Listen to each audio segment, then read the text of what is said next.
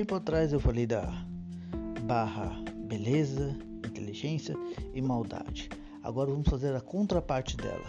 Nós vamos falar de Vivian, ou como eu posso dizer, a Dama do Lago, aquela que entregou e depois recebeu de volta a maior dádiva de um cavaleiro ou um campeão sobre sua magnitude. Após a vinheta, vamos falar sobre Vivian.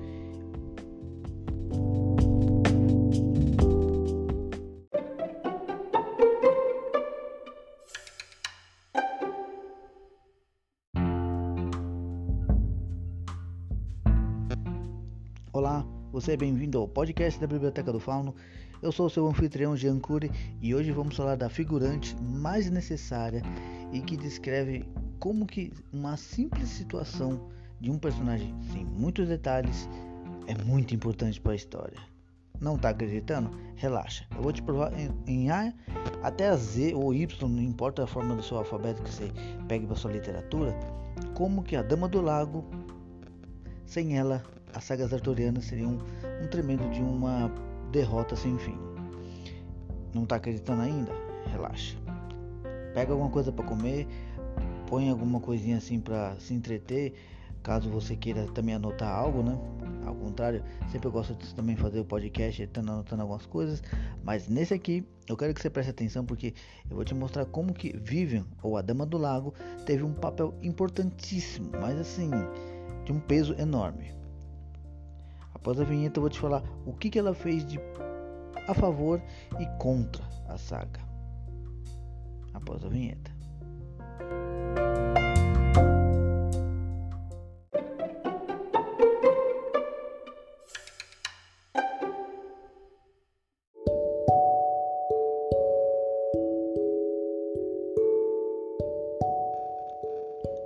Pouco descrita apenas somente sobre sua mão que ergue, o presente ao rei Arthur quando esse perde a, a espada real que o fazia ser legitimado soberano de Camelot. Quando Vivian é apresentada pra gente, a gente só vê somente aquela mão estendendo, seja ela com a bainha ou somente com a espada. Isso vai de muitas vertentes narrativas. O, o, o momento ali agora é o que? É da pessoa saber, o leitor e você, o ouvinte do podcast, é que ela meramente é citada novamente, a não ser quando retomam a espada para ela. Só que ela tem um papel importantíssimo, dependendo do tipo da leitura que você reescreve ou que você queira ler das sagas arturianas. Por quê? Vamos lá. Comecinho. Ela foi uma das últimas alunas do Mago Merlin e foi a que, de certa forma, aflorou uma paixão do nosso velhinho barra mentor de reis. Porque querendo ou não, ele é um homem como vocês já devem ter ouvido no podcast anterior, ele tem um lado demoníaco. Ele é filho de um incubo, assim dizem nas reescritas da parte cristã, ou seja lá o que for o tipo de demônio, ele é um demônio coligado ao desejo. Só que como ele não sucumbiu ao desejo, Vivian foi um elo fraco para ele. Não que ela tivesse culpa nisso. Ela era uma jovem de talento que somente estava para aprender.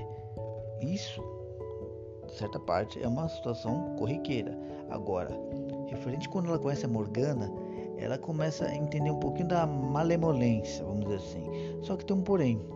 Vivian, ela é do lago do branco da bruxaria. Por mais que ela seja do lago, como ela é conhecida como é, a dama do lago, ela, como eu posso dizer assim, ela adquire uma própria reformulação de sua essência, sendo uma ninfa, uma naiade, não, não importa. Se retransforma ou renasce como um ser assim sublime, aonde a água é seu terreno.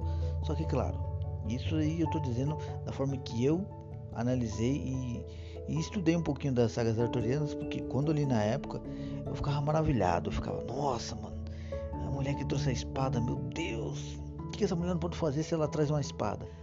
Pouca coisa foi dita, mas muito especulado, principalmente nos fóruns americanos. Eu até digo para vocês, se você dia quiser procurar fóruns americanos, sobre as sagas arturianas tem tanta coisa que o pessoal coloca sobre todo tipo de personagem que é maravilhoso essas discussões, mas você tem que ter muito pano para manga porque o papo lá é sério. Mas referente a isso, outra situação que Vivian teve um grande papel. Após a sua doutrinação e já um poder pleno, ela não era mais uma mulher comum, podia ser uma mulher de sentimentos, tudo, mas referente a isso, não que ela repudiasse, mas ela achava o mentor dela como um segundo pai. Referente a isso, normal, né? Acontece, tem aqueles friend zones. Mas o porém é, a insistência dele começava a trazer um certo tipo de incômodo a ela. Só que isso, claramente, não ia ser uma coisa de imediato a ser repelido, vamos dizer assim, através da magia. Mas, com o tempo, as coisas cansam. Mas, porém, nas idas e vindas, ela também tinha o dom da visão do passado, do futuro do presente, aprendida por Merlin. Só que porém é, ela sabia que ela tinha um grande papel no futuro de Camelot. Sobre qual situação?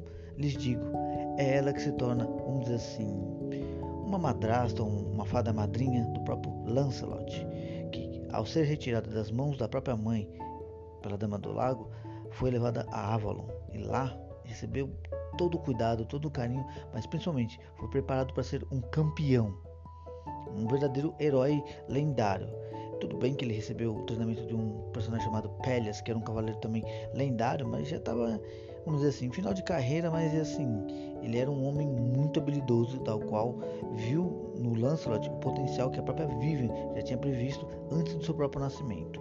E nisso, ela deu o próprio título a ele, que em alguns livros ele é conhecido como Lancelot do Lago.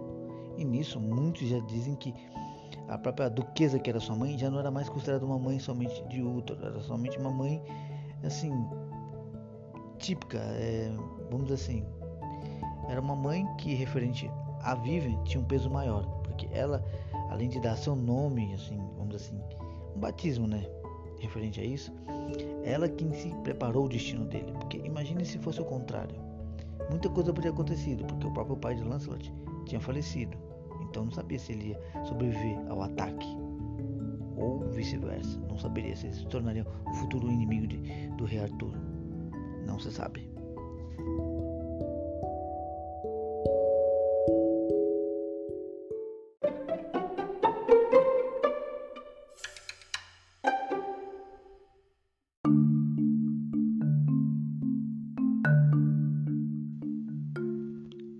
Fator muito, mas muito importante também é que a própria Vivian teve o papel mais principal de todos que vamos retomar assim a refrescância da memória. É ela que entrega Arthur a poderosíssima e a lendária Excalibur, que não é muito descrita a sua origem, mesmo referente ao podcast que eu lanço, é, querendo ou não, é, é mais um sabor do enigma que vale a pena discutir o que foi ou de onde veio o Excalibur. O importante é, a Dama do Lago era a única pessoa que podia entregar a pessoa que merecesse, como também ela restituía o item né, de volta, conforme foi descrito para o rei Arthur. Tu usarás enquanto é merecedor, pois se perecer diante dos seus erros, a espada deve ser entregue ou por ti ou por aquele que seja leal a você. É muito interessante isso no livro quando eu, eu assim retomei a leitura e eu achei assim poético até às vezes assim até bonito de se ver. Espero um dia fazer uma coisa bem parecida, mas claro, né? nada de fotocópia, né? Não é Ctrl C Ctrl V. Inspiração é uma coisa, replicar é outra, né? Já vamos dizer assim. Mas vamos lá, retomando.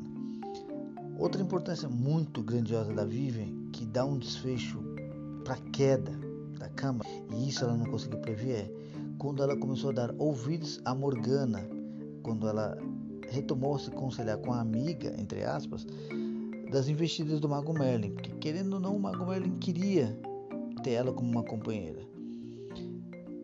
Independente da situação ou não, Morgana viu ali um outro elo faco do seu próprio mestre e para Camelot, porque ela mesmo sabia que quem governava a porra toda era o Merlin.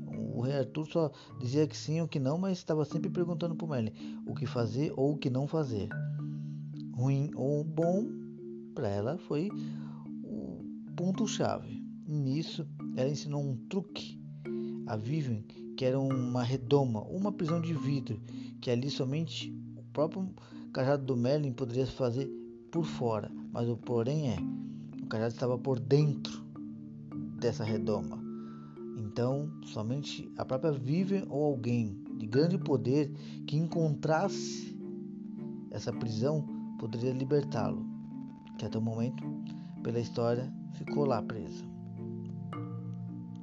Querendo ou não, foi um desfecho que a própria depois reviu e ou até mesmo se tivesse um, um apêndice, ela mesma já teria assim averiguado que agora ela, além de ter o ódio do mestre, também teve culpa na queda da famosa Camelot. Só que claro, tudo nas circunstâncias que também pende a outras tramas e subtramas.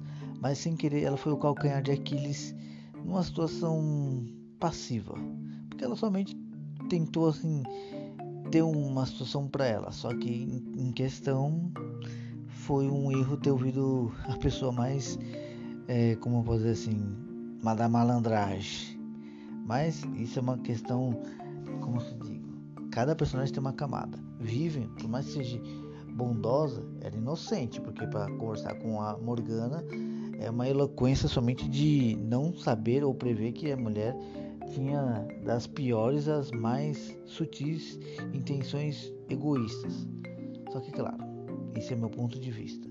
Para aquela época a novela é, britânica era muito mais puxada a traições, heroísmo e desfechos melancólicos, como faziam os contos gregos, né? Mas aí é uma inspiração que leva a outra. Agora, o desfecho geral, Vivian teve uma balança, vamos dizer assim, um equilíbrio, porque ela fluía entre trazer a premiação ao rei após a, a perca da sua espada, preparação para o braço direito, que se tornaria um, vamos dizer assim, um elo fraco para o próprio rei ser domado pelo ciúme e orgulho ferido, mas é a própria que tira um conselheiro de um sábio rei que é, era bom em batalha, não em governar, vamos falar a verdade. Ele era sábio no combate. Ele foi preparado assim para o combate. E isso ele era tão bom ou destemido como o próprio Lancelot e seus cavaleiros. Só que claro, com a espada era imbatível. Mas aí é meu ponto de vista. Quando você lê as sagas arturianas, vai nas minhas redes sociais, me diz o que, que você achou ou se você encontrar alguma coisa referente a Vivian, o que, que você acha desse personagem? Eu acho ela assim de um figurante muito necessário. É quase como se fosse aquele figurante que está atrás do holofote que coloca a luz pro protagonista para dizer, ó, vai lá. Segue ali que é sucesso. Esse pelo menos é o ponto de vista que eu acho da Vivian. Certo ou errado sobre minha análise, aí vai de você, assim, ler as sagas arturianas e pegar por pesquisa própria, até por íntimo, vamos assim, um intuito próprio. Se você achar que eu estou certo ou errado, coloca lá nas redes sociais. Afinal, eu gosto de debater de uma forma saudável. Debater é uma coisa, ofender é outra. Não se esqueça. Estamos em um tempo que tá difícil. Então, como a própria Vivian não teve um pouquinho de situação rigorosa para tentar reverter as cantadas do Merlin, não vamos criar atritos sobre um podcast que somente está aqui, né? Mas é referente a outras coisas, eu espero que você tenha gostado. Vai vir mais podcasts, mas a saga arturiana já está acabando, já estejam avisados. Se for muito bom assim as visualizações até uns três meses, quem sabe eu falo sobre Pélias, eu falo sobre também o Mordred e muitos outros cavaleiros que não foram citados, como o próprio filho de Lancelot, que meu Deus, é um cavaleiro como eu posso dizer assim, estupendo. Ele sim foi o, o ápice do cavalheirismo, da bondade e sequer do escolhido. Né? Mas aí, como eu posso dizer, é outro podcast. Vamos esperar que esse daqui tenha bons resultados. Muito obrigado por ter me ouvido. Eu sou Jean Cury e você é sempre bem-vindo ao nosso podcast da Biblioteca do Fauno. Um abraço a todos e até o próximo.